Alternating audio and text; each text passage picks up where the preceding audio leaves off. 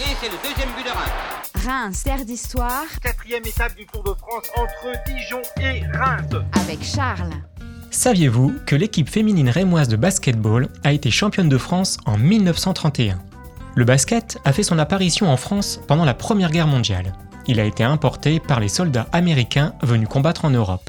Ces soldats, d'outre-Atlantique, créent des foyers pour les soldats français, financés par le mouvement de jeunesse américain, la Young Men's Christian Association, la célèbre IMCA. La ville de Reims accueille plusieurs cantonnements de l'armée américaine, notamment dans des bâtiments provisoires installés dans les promenades.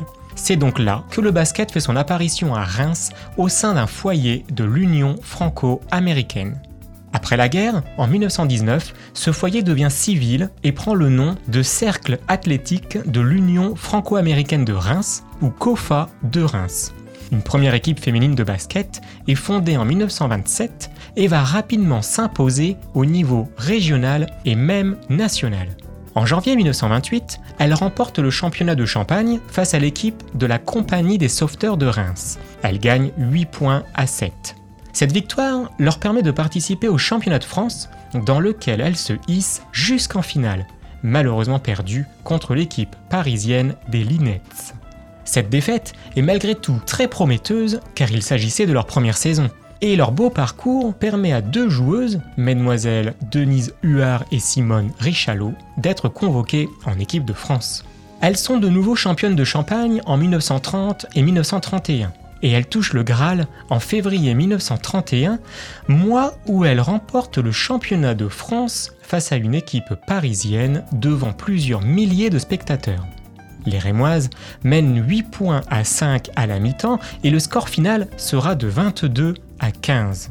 La presse salue la grande performance des Rémoises et notamment de mademoiselle Chalté.